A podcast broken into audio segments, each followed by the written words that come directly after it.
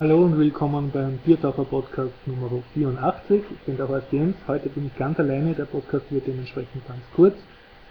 Ähm, Gregor und alle anderen haben entweder keine Zeit oder sind gar nicht in Wien.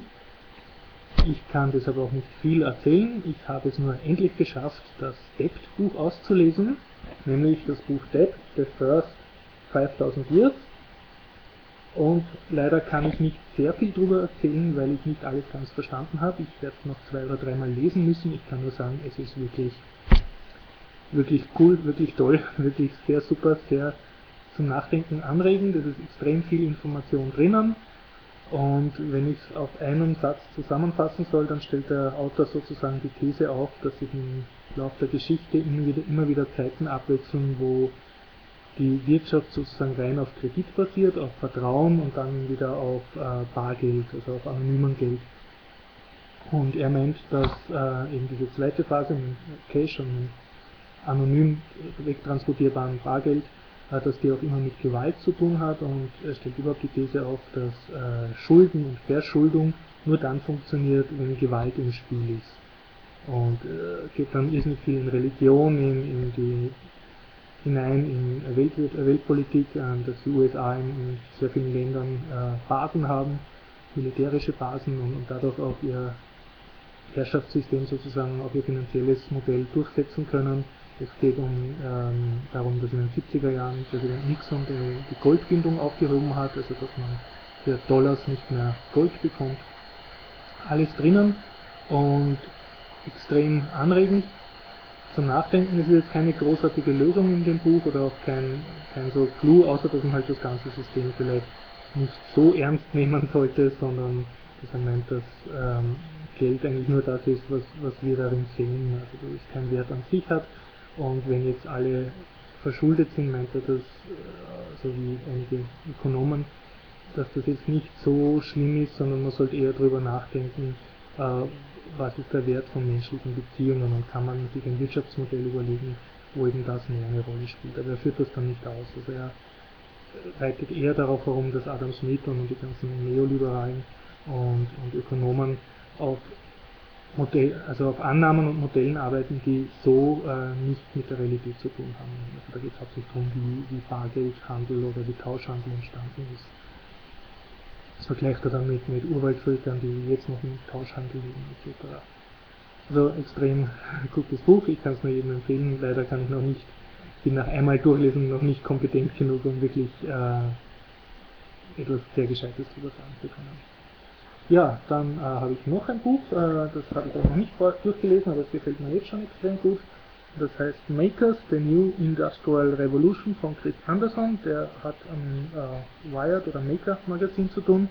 Und der stellt da, so viel ich jetzt nach den ersten 20 Seiten kapiert habe, die These auf, dass eine neue industrielle Revolution äh, im Kommen ist und wir sind alle ganz happy, weil wir live dabei sein dürfen, denn es kommt der 3D-Drucker, der für jedermann erschwinglich ist und das wovon Marx nur träumen konnte, dass jetzt sozusagen die Produktionsmittel wirklich in der Hand des kleinen Mannes liegen.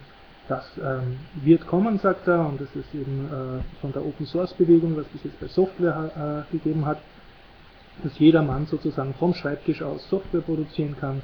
Das kommt jetzt eben auch mit realen Dingen durch die drei billig verfügbaren 3D-Drucker.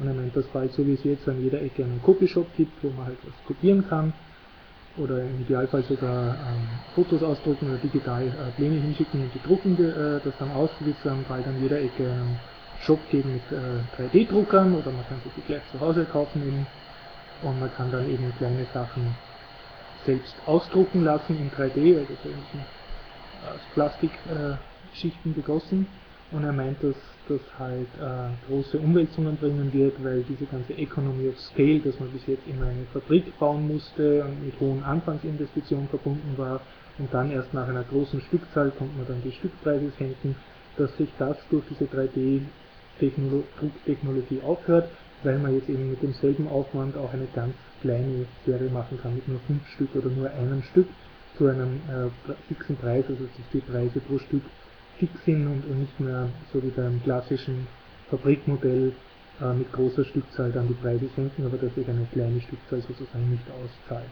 Das, das ändert sich jetzt Und gleichzeitig äh, sagt er die Open Source Bewegung, das Tauschen, das, das nicht Patent anmelden, sondern sharen und improven und verbessern, das macht auch nicht äh, vor dieser 3D-Bewegung halt. Sozusagen Open Hardware Lizenzen geben und er sieht da eben große Veränderungen zum Guten auf die Menschheit zukommen. Ich habe das ganze Buch noch nicht fertig gelesen, also bin jetzt gerade am Anfang. Okay, das war's im Wesentlichen. Äh, wir haben auch diese Woche keine Bitcoin-News. Ich hoffe aber, dass es schon am Montag wieder einen neuen Podcast gibt, also dann in gewohnter Mannstärke, dass wir wieder mehrere Leute sind. Ich kann sonst ähm, nicht viel äh, Software-Tipps abgeben, außer dass ich mir jetzt TED-Ed angeschaut habe. Also TED ist diese Technologie Entertainment Design Webseite. Die hat immer sehr gute diese TED Talks und Konferenzen und von die hat so einige Ableger oder Schwesternprojekte. Eins ist TEDx, das gibt es auch in Wien zum Beispiel, dass einfach irgendwelche Leute, die dann TED schauen, sagen in ihrer Stadt, okay, wir organisieren jetzt auch eine TED-Konferenz.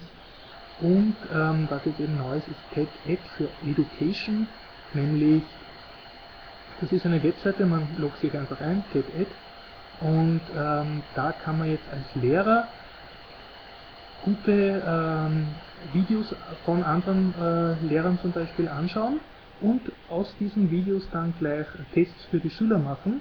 Also so ein bisschen wie beim Moodle, dass man so einen, einen Online-Test dazu äh, gibt mit Fragen zum Beantworten und mit weiterführenden Links und den dann zum Beispiel der Klasse als Hausübung gibt, schaut euch den Video an und beantwortet dann diese Fragen. Alles online, also keine Installation notwendig und pro ähm, Lesson nennen sie das glaube ich, äh, gibt es dann eine eindeutige URL, die man dann eben an seine Schüler verteilen kann oder weltweit scheren kann. Und das Coole ist, man kann aus jedem beliebigen TED-Video und aus jedem beliebigen YouTube-Video eben so eine Lektion machen, dass man sagt, okay, dieser Video, zu dem mache ich jetzt eben Fragen und weiterführende Links.